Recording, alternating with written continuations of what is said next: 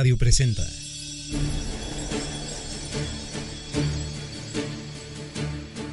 Salud holística, un estado de bienestar físico, mental, social, emocional y espiritual, una, forma, de vida. En esta zona te acompañan Sagrario Grande, Reina Romero y Zuleika Munive.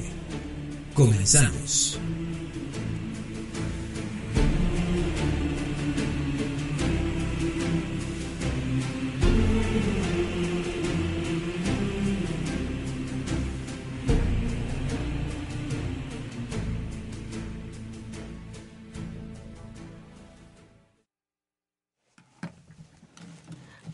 Tal? ¿Cómo están? Aquí estamos empezando este día con mucho calorcito. Tenemos aquí a nuestras invitadas, pero bueno, aquí está Reinita. Hola, Reinita, ¿cómo estás? Hola, muy buenos días. Muy bien.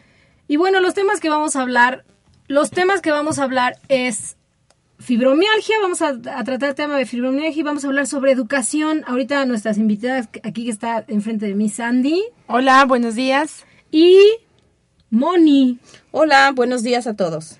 de Casa EPUC.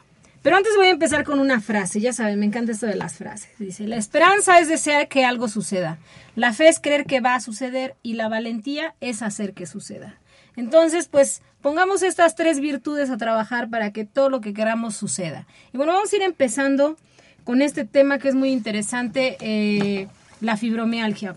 Reinita, que es la experta en el tema, en el área, pues nos va a explicar un poco acerca de esta enfermedad, de alguna manera crónico-degenerativa, ¿no, Reina? Así es. Mira, pues prácticamente eh, viendo, ¿no? Como, o escuchando la, los comentarios y las necesidades de la gente, pues decidimos, ¿no? Empezar a platicar cada, eh, una vez al mes dentro de la semana eh, temas relacionados con la salud y obviamente que tienen que ver con nuestro campo, que es la fisioterapia holística.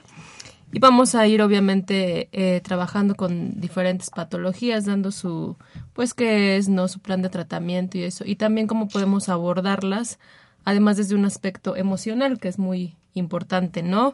Muchas de las veces descuidamos como ese punto que es como un 60, 50% de, de lo que nos va a ayudar a, a sobrevivir, ¿no? O a trabajar con esa enfermedad. Primero vamos a trabajar con la parte física, ¿no? Eh, ¿Qué es la fibromialgia?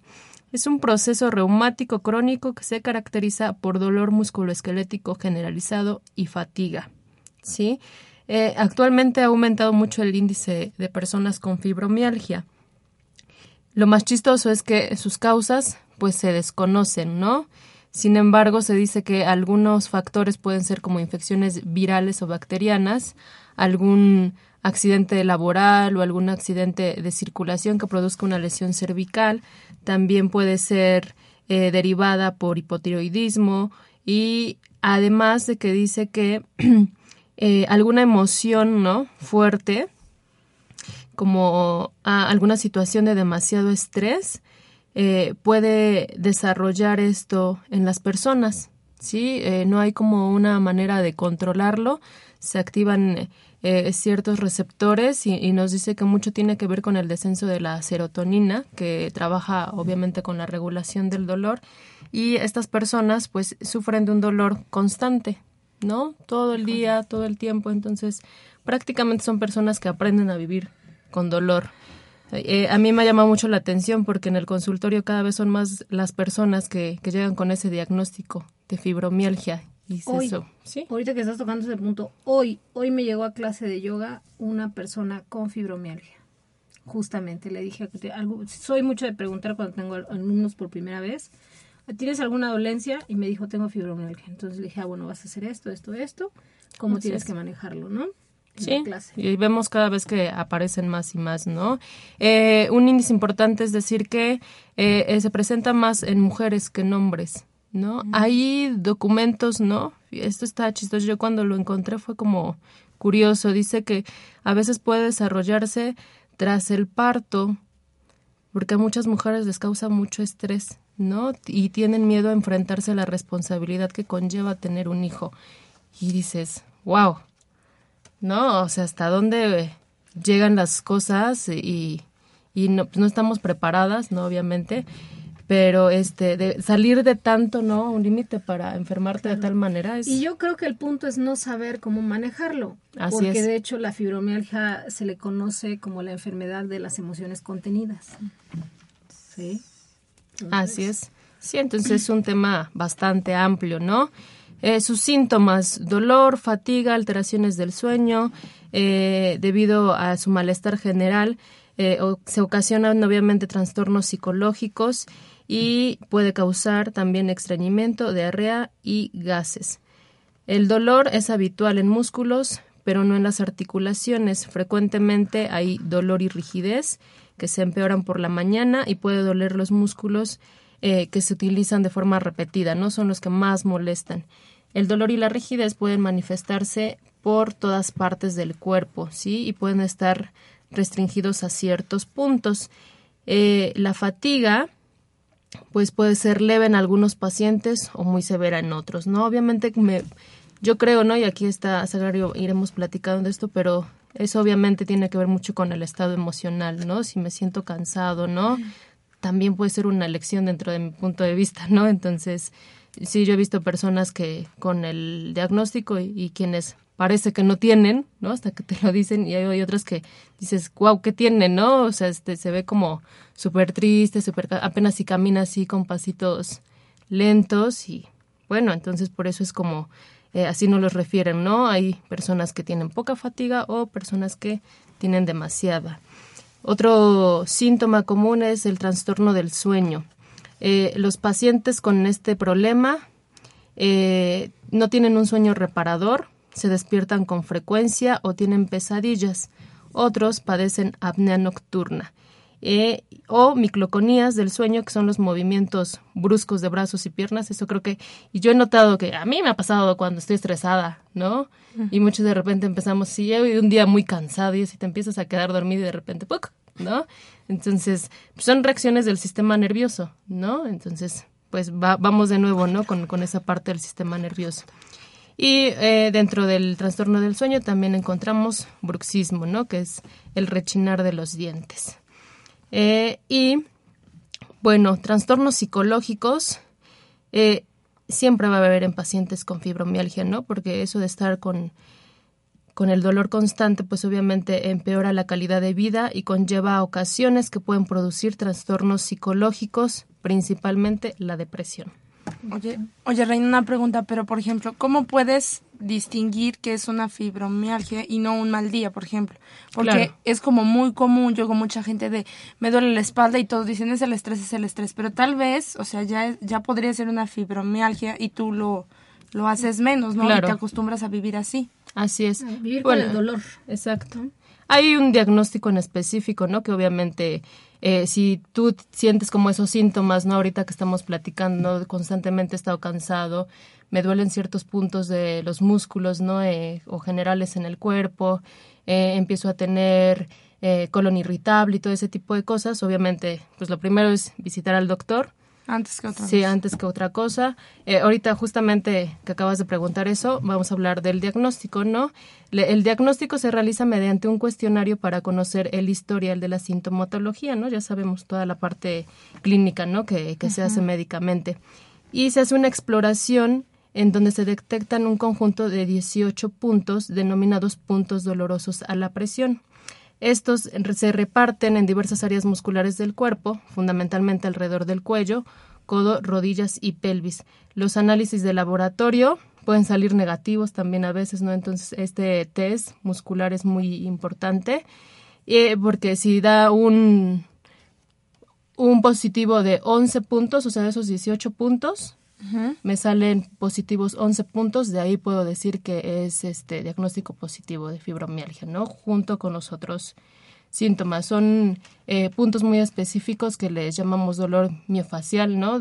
Un, un médico y, y un fisioterapeuta que trabaja en la otra parte del tratamiento, ¿no? Para la incorporación de la vida diaria, debe saber manejarlo, ¿sí? Y entonces hacemos ese test de los puntos y te digo, si esos 11 salen positivos, es una reacción positiva de fibromialgia, ¿no?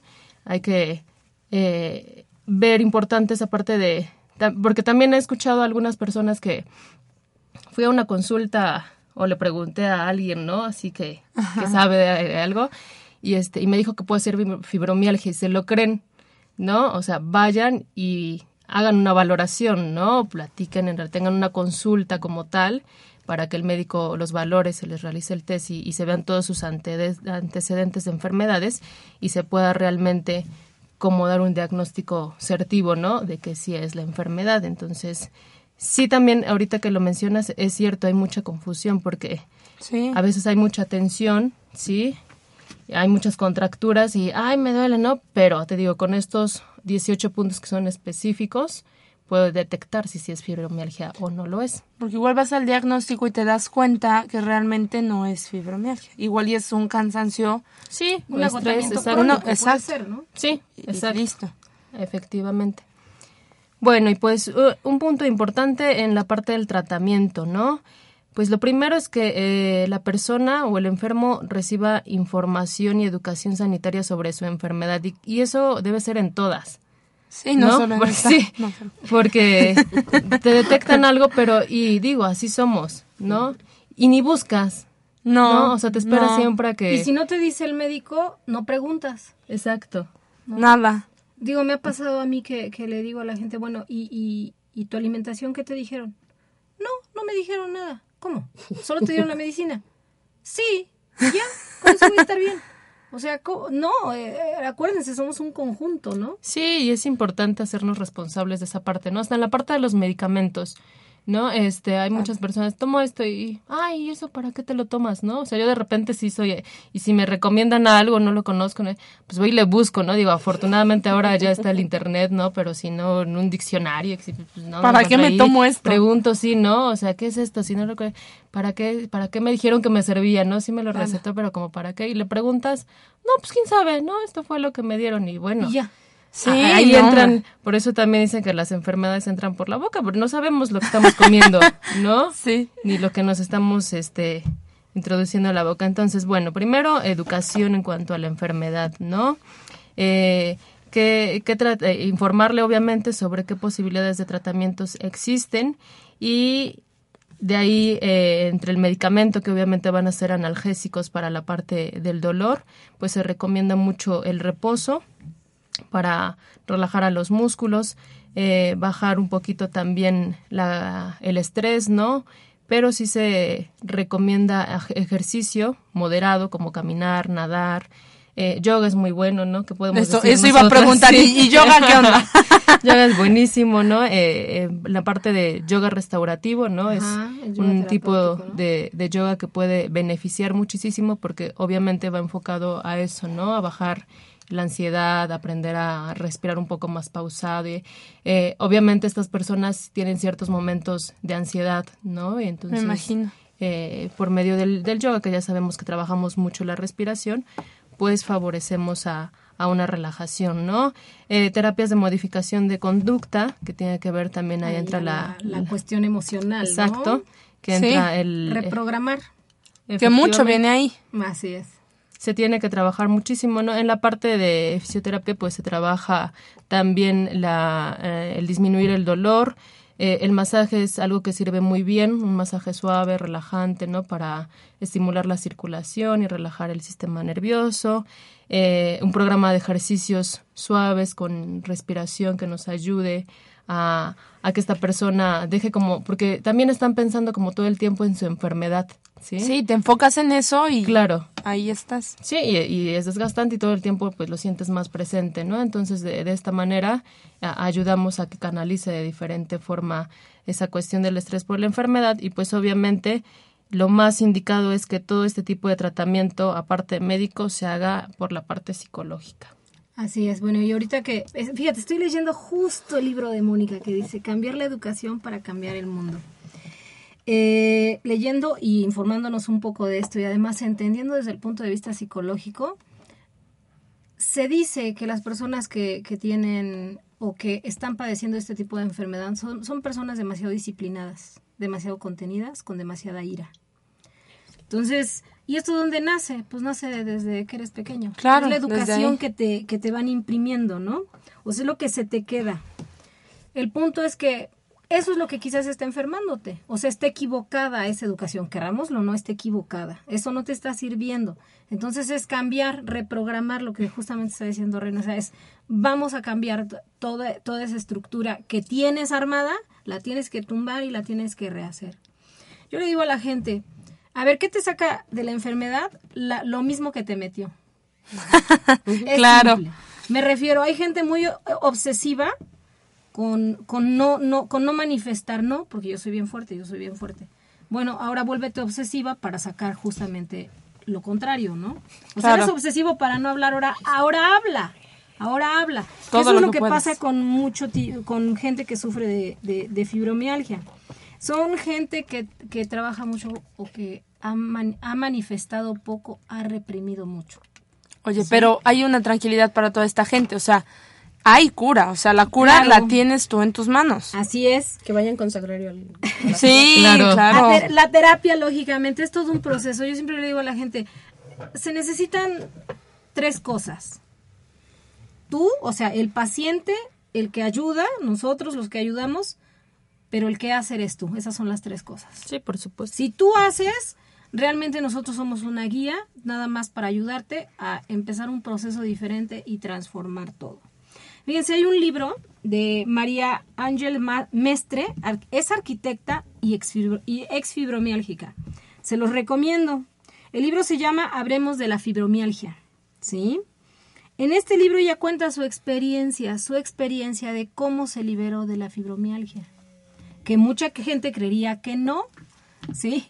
Que creería que no se puede, que solo el medicamento, que solo que lo que me diga el doctor. El doctor es una parte, si, si dividiéramos lo que necesitamos, pues perdón, entre el psicólogo, entre el alópata y tú. Siempre. Entonces, si el alópata hace lo suyo, si el psicólogo hace lo suyo, pero tú no haces lo tuyo, no hay poder humano. No va a haber. Ahora sí que acuérdate, tú no vas a cambiar a alguien que no quiere cambiar, ¿sí? Entonces, si eso está haciendo dolorosamente todo el tiempo, bueno, pues ahora cambia la actitud si te volviste iracundo y, disciplinado para ser iracundo, bueno, pues ahora vuélvete el otro. ¿Qué es la ira? ¿Qué es la ira contenida? A ver. ¿Qué crees que sea la ira? Me siento en examen. Este. Atrás de la ira hay miedo. Miedo. Claro. ¿Sí? Hay miedo. ¿Miedo a qué? ¿De qué tienes miedo? ¿De que no te quieran? De que, no si tú hablas no te acepten. Claro. Bueno, pues tienes que empezar a romper ese miedo es parte de. Y, también es bien interesante esto que está diciendo Sagrario. La gente piensa que cuando tú le dices que vaya a terapia es que tiene que hablar. No necesariamente. Todas estas técnicas y terapias alternativas que se manejan en tu centro sagrario son precisamente porque hay seres humanos que tienen hasta un bloqueo para hablar. Entonces no le puedes pedir que hable porque es justo ahí hay un bloqueo. Entonces, ¿qué pueden hacer esos seres humanos que están sintiendo dolor? Es ir a centros como el tuyo en el que las terapias no tienen que ver con hablar necesariamente. exactamente. La yoga es una terapia. Y no hablas. No hablas. No, Es chistoso. No hablas, pero abres. Y te escuchas. Manifiestas. Liberas. Pero ¿qué tal funciona? Sí. bastante bien, ¿no? Muchísimo. Y bueno, creo que eh, todas, Mónica también estuvo en esto mucho tiempo de la yoga, ¿sí? ha estado mucho tiempo. Entonces, sabemos que la yoga es algo que ayuda. No es que quiera yo echarle flores, pero es una terapia. En realidad sí es, una, terapia. Es una forma de vida. Hay yogis que dicen que la yoga no es una terapia, que me perdonen, pero sí es una terapia. Libera.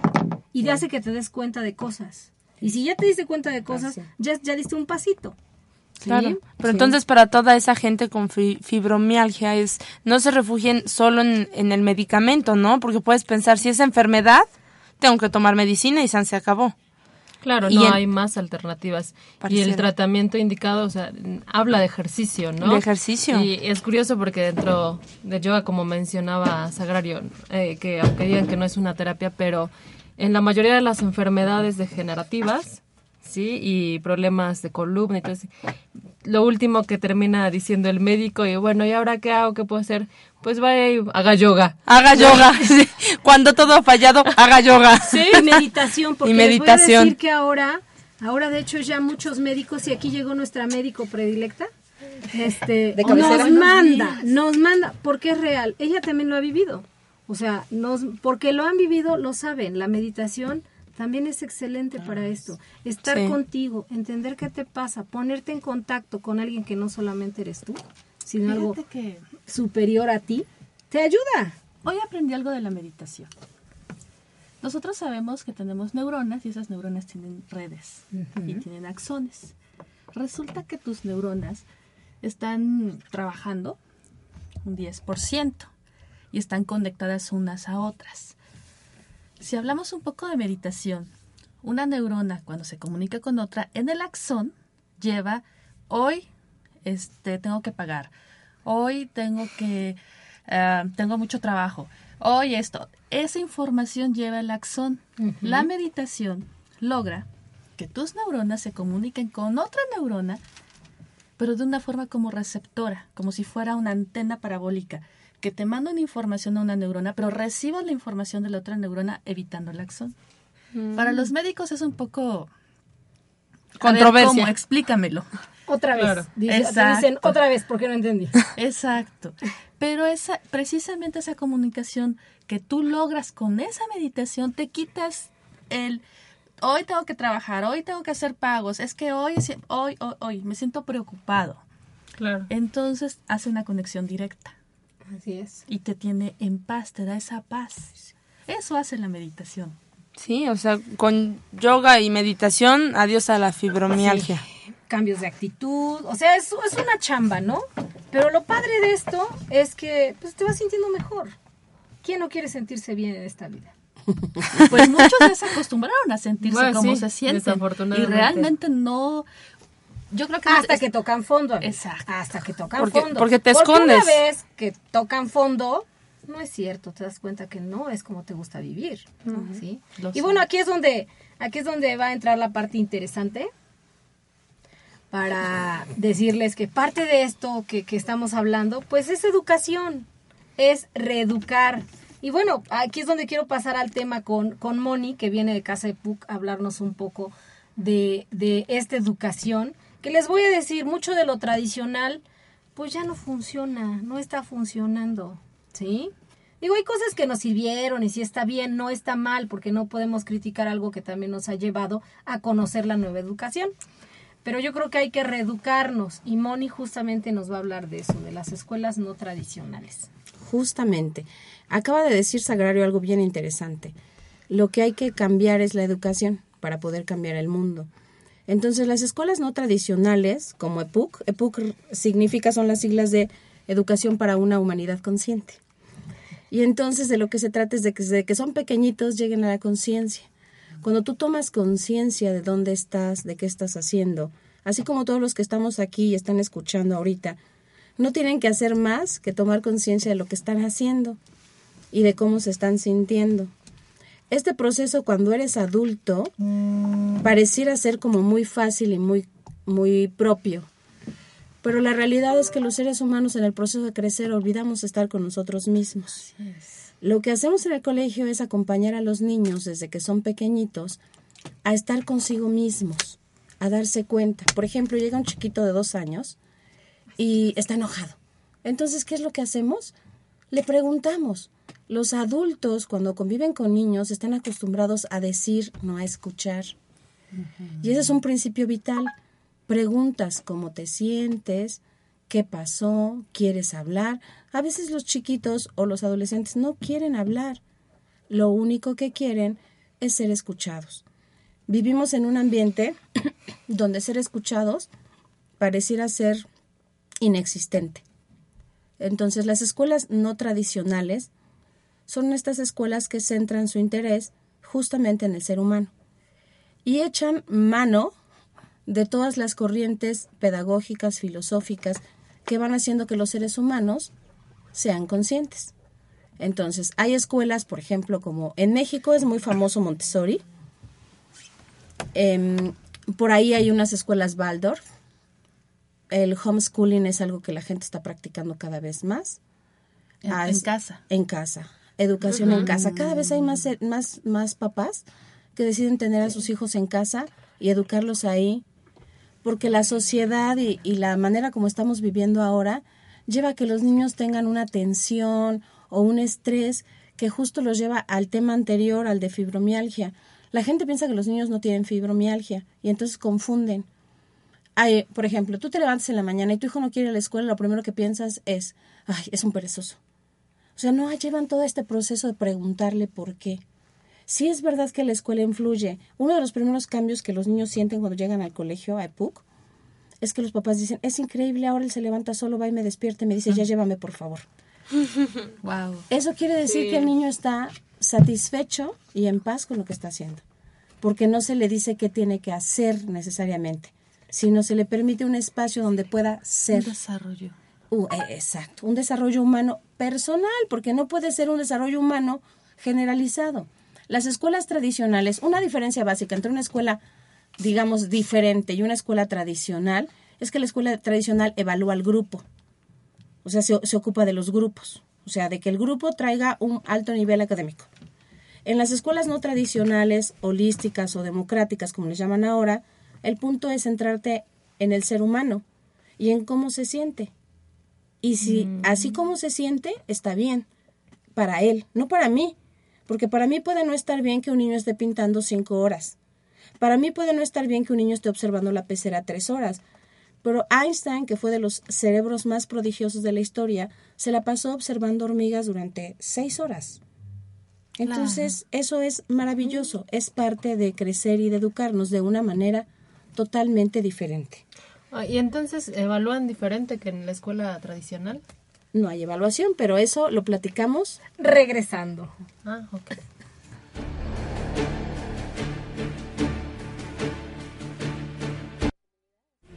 Salud holística, un estado completo de bienestar físico, mental, social y espiritual. Continuamos.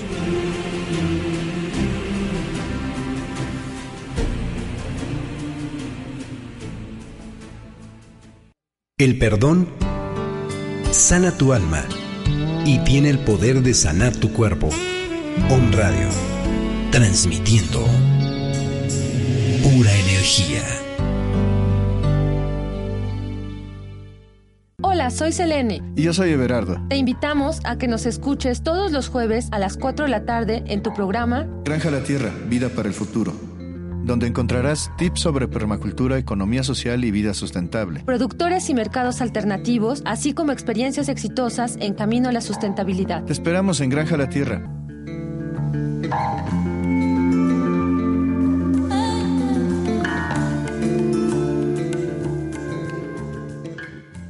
Belleza integral por dentro y por fuera.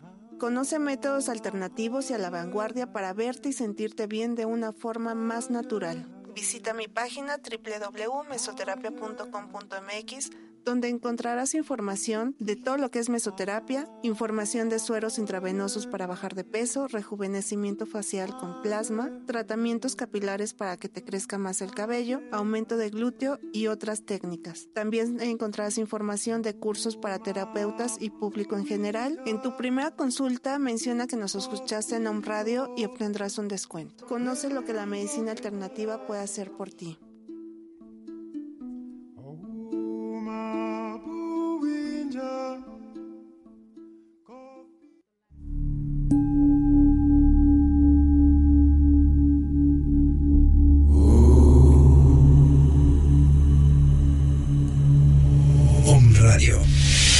Transmitiendo pura energía. Salud holística, un estado completo de bienestar físico, mental, social y espiritual. Continuamos.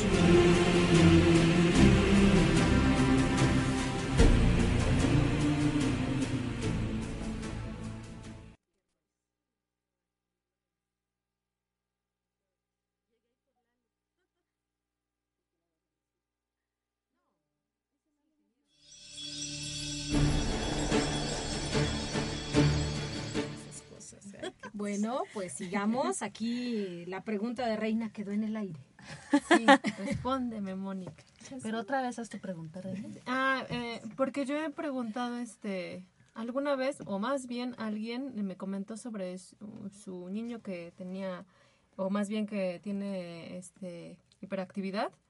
Y que había escuchado sobre este sistema de escuelas, ¿no? Y me decía, "Oye", y yo le yo comenté que conocía alguna, ¿no? De, de Casepuk, que dije, pero no sé muy bien cómo es el sistema.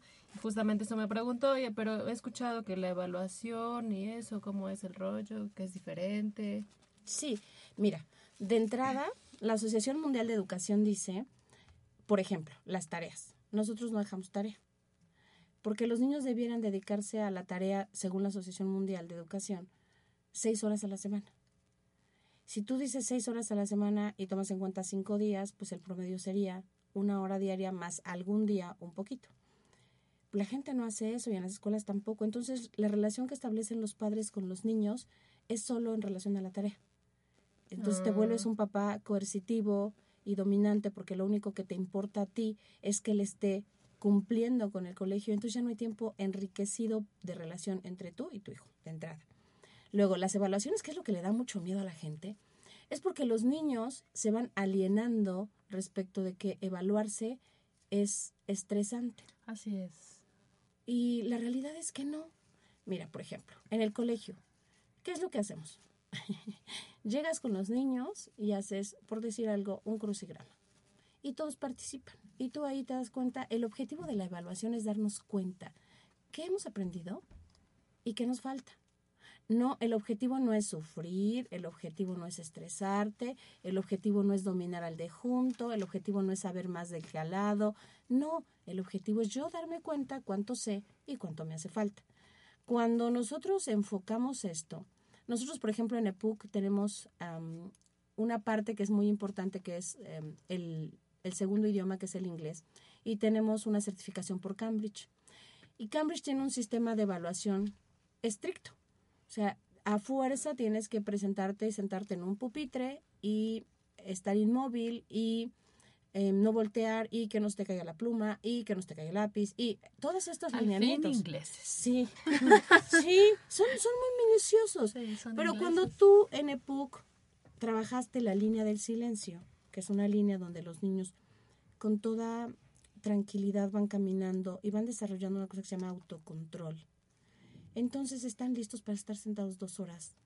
En silencio. Claro. Y saben que eso no es, no te estresa estar en silencio. No, no, porque solamente te están preguntando algo que sí sabes.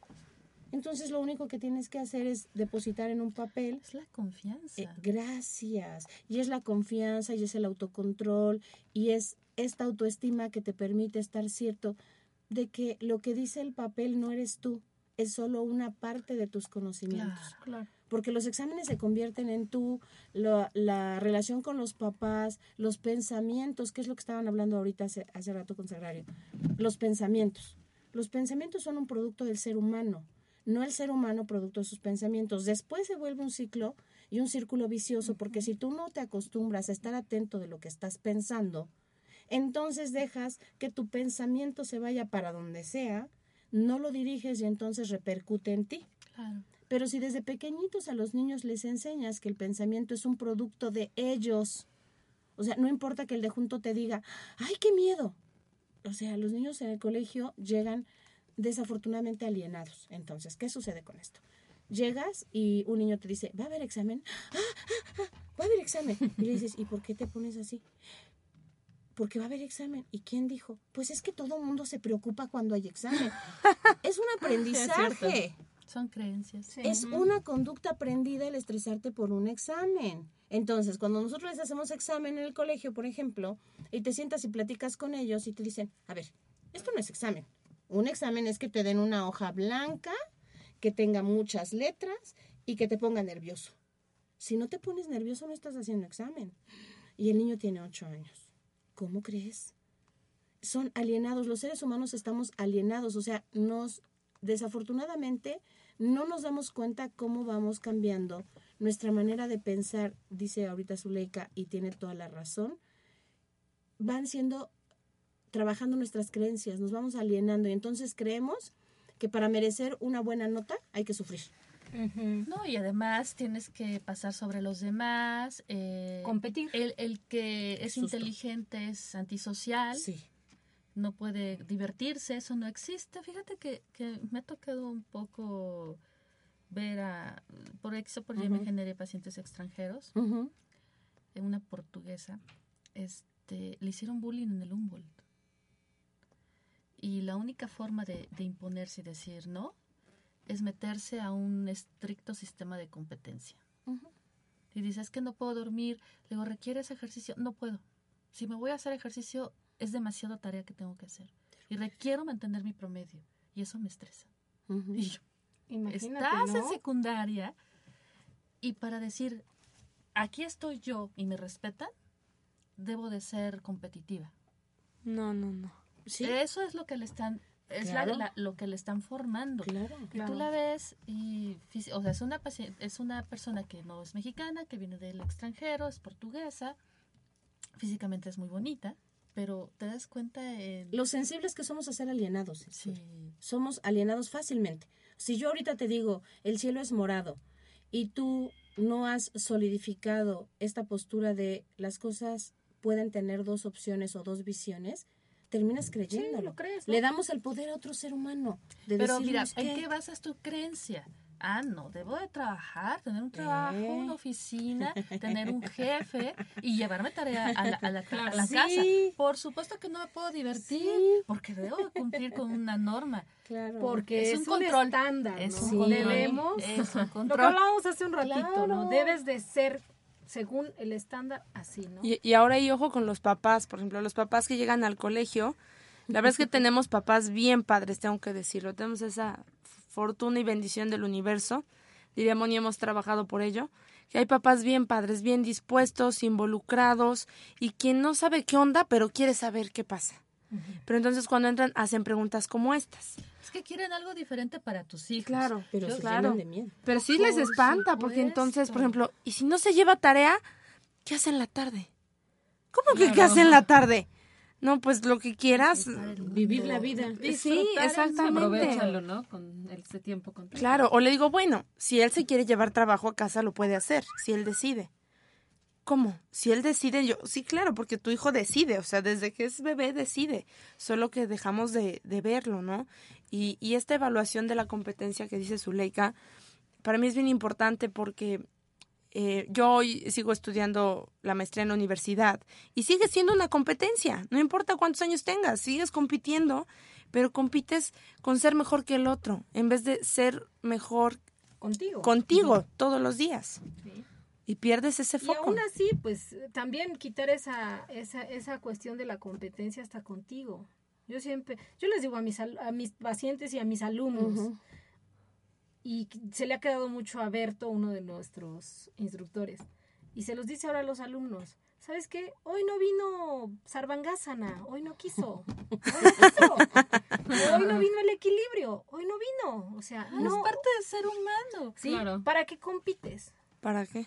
Pues para estresarte, porque estamos acostumbrados Así a vivir así, así nos dicen que deben de ser las cosas. Yo les quiero comentar algo. Estaba viendo un documental, se llama I Am, de un personaje, un director de, de cine que filmó películas como La Máscara y estas cosas que dices, ay, yo la verdad nunca la he visto. Pero sufre un accidente y se golpea la cabeza. Y entonces le da una enfermedad que le impide por el dolor estar aquí. Entonces dicen que esa es la enfermedad del suicidio, porque te afecta tanto que no puedes estar aquí y terminas suicidándote. Y entonces él pasó como seis meses este, resguardado y vio que él empezaba como a, a salir de, de- de todo este letargo y se puso a investigar a todos los am, nuevos em, filósofos y las nuevas corrientes alternativas y se dio cuenta de que él había sido alienado hacia tener, si, si tienes un coche eres feliz, entonces si tienes 10 eres más feliz. Si tienes una casita chiquita, si tienes una casota grandota vas a ser más, feliz. Si tienes un hijito y si tienes 10 vas a ser más feliz. Las creencias de la felicidad. Gracias. Y entonces todo el mundo te va diciendo cuál es el estatus al que tienes que llegar para ser feliz. Y el, el personaje este dice, cuando yo me di cuenta que tenía una casa de seis acres y no era feliz, decidí venderla. Y entonces terminó viviendo como a él le gustaba, no como los demás decían que debía vivir para ser feliz. Es algo de lo que hacemos nosotros en EPUC. O sea, es que cada niño descubra lo que para él es estatus de felicidad. Hay niños para los que barrer, de verdad, veles su carita trapeando los pisos. O sea, son felices y el papá se impacta. Pero a ver, aquí yo me voy a, voy a ponerme como el papá. Ajá. Sí, sí, gru- sí. Este, gruñón. Bueno, yo no quiero que mi hijo sea intendente, para empezar. Estoy Ujú, haciéndote sí, la sí. contraria para que nos entienda el público. Otra, ¿cómo voy a integrar a mi hijo a la sociedad? ¿Cómo lo vas a evaluar? ¿Puede entrar a cualquier universidad? Moni, Claro ¿Cuáles que son sí. tus respuestas? Claro que sí. Mi- Mira, por ejemplo, cuando un niño limpia el cristal, limpia el piso, barre, está desarrollando, desarrollando la motricidad, no necesita estar en un cuaderno mirando la hoja y haciendo bolitas y palitos durante tres horas para desarrollar la habilidad motora. Un niño, un niño tiene que estar en movimiento, esa es su naturaleza.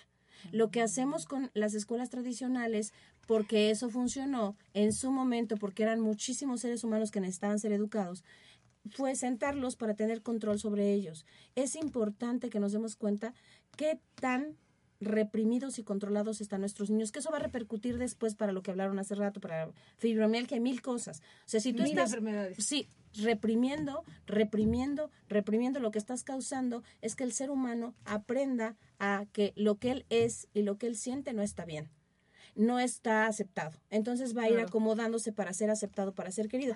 Uno de los primeros puntos cuando tú llegas al colegio es sentirte amado. Hay cuatro esferas primordiales en el colegio que se trabajan desde que cualquier ser humano llega al colegio, no importa si tienes dos meses o 200 años. Es que te sientas amado, aceptado, acompañado y escuchado. Wow. Son principios. Claro. Entonces, si, si tú llegas a algún lugar y ya de entrada te sientes amado, ya aflojas el cuerpo, ¿no? Si después Así además...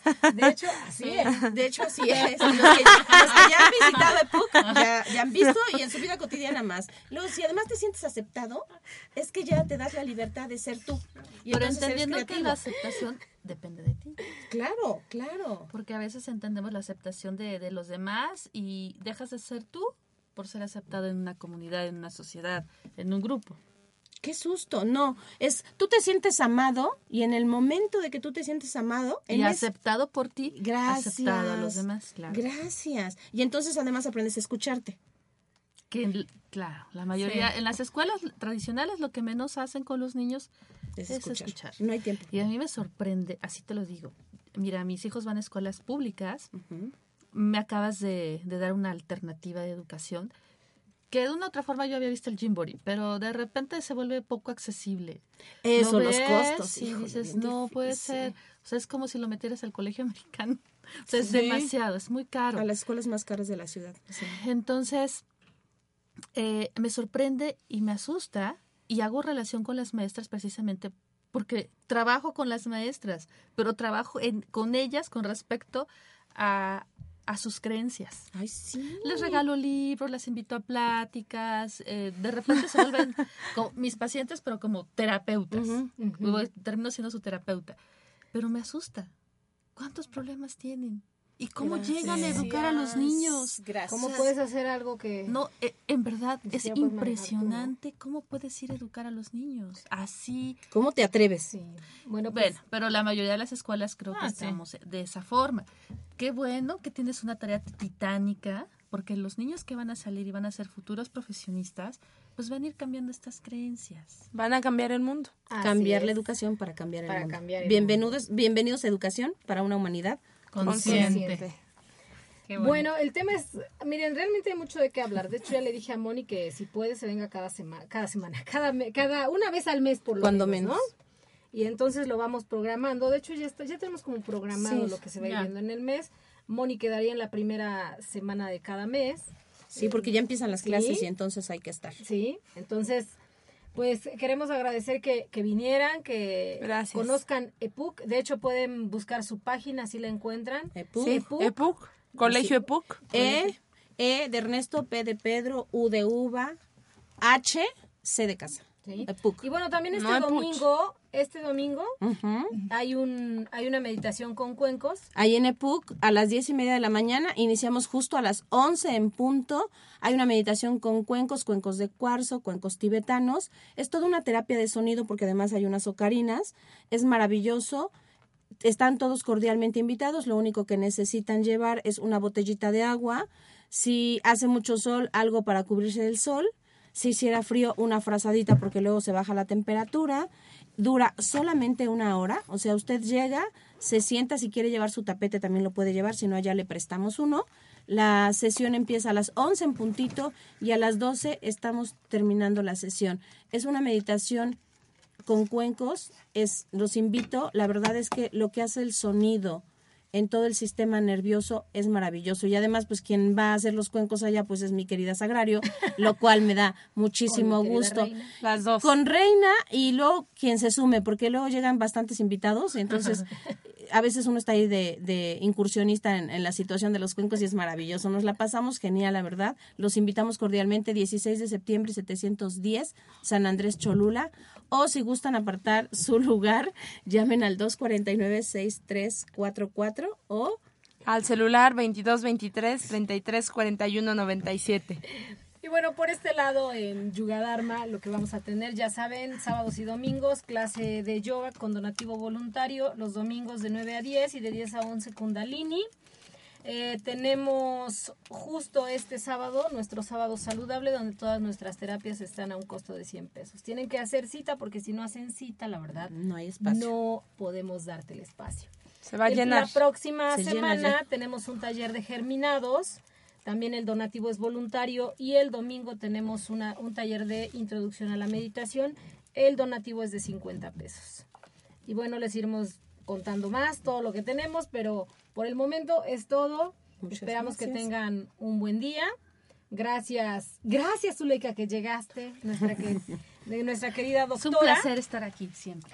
Fíjense muy bien. Voy a, voy a cerrar con una, con una reflexión, como siempre lo hacemos, no sin antes agradecer a quienes nos escuchan de la Ciudad de México, de Zacatecas, Guanajuato, Celaya, Costa Rica, Venezuela, Colombia y Perú. Bueno, y tenemos saludos a Ojitos del Alma, Javier López, Alma Briseida Álvarez, Alma Briseida Álvarez, y saludos y un abrazo para Mónica y, Y. Saludos, Alma. Te mando besos. Bueno, vamos a terminar con esta reflexión que siempre me... Muchas gracias, eh, Alma. Alma Briseida. Sí me acuerdo de ti.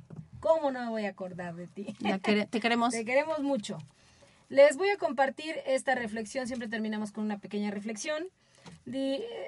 Es de nuestro gran, de uno de nuestros grandes filósofos griegos, Sócrates. Dice un hombre fue a donde estaba Sócrates y le dijo: Oye Sócrates, escucha lo que tengo que contar de, de cómo un amigo tuyo. Calla, le interrumpió el sabio. ¿Has ya pensado lo que me quieres con- ¿Has ya pensado lo que me quieres contar por los tres sedazos? ¿Tres sedazos cuáles? Si es, sí es cierto, tres sedazos. El primero es el de la verdad. ¿Has comprobado que lo que me vas a contar es verdad? No, verdaderamente lo he oído decir, pero entonces lo habrás pasado por el segundo. Este es el de la bondad. Lo que me vas a contar, si no, si no sabes si es verdadero, será por lo menos que es bueno.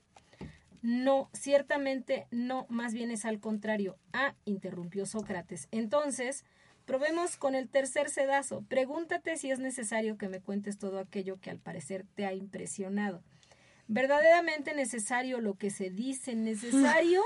No lo es. Entonces respondió el sabio, si lo que me quieres decir no es ni verdadero, ni bueno, ni necesario, metámoslo en el olvido y no nos ocupemos más de ello. Gracias. Que tengan un excelente día. Chao. Chao, gracias. Buen día.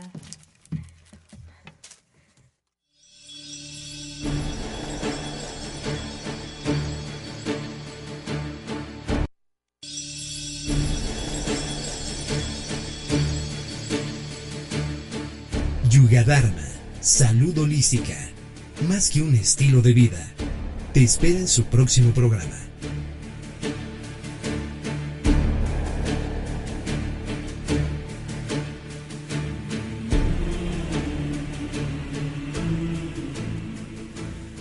Esta fue una producción de Home Radio.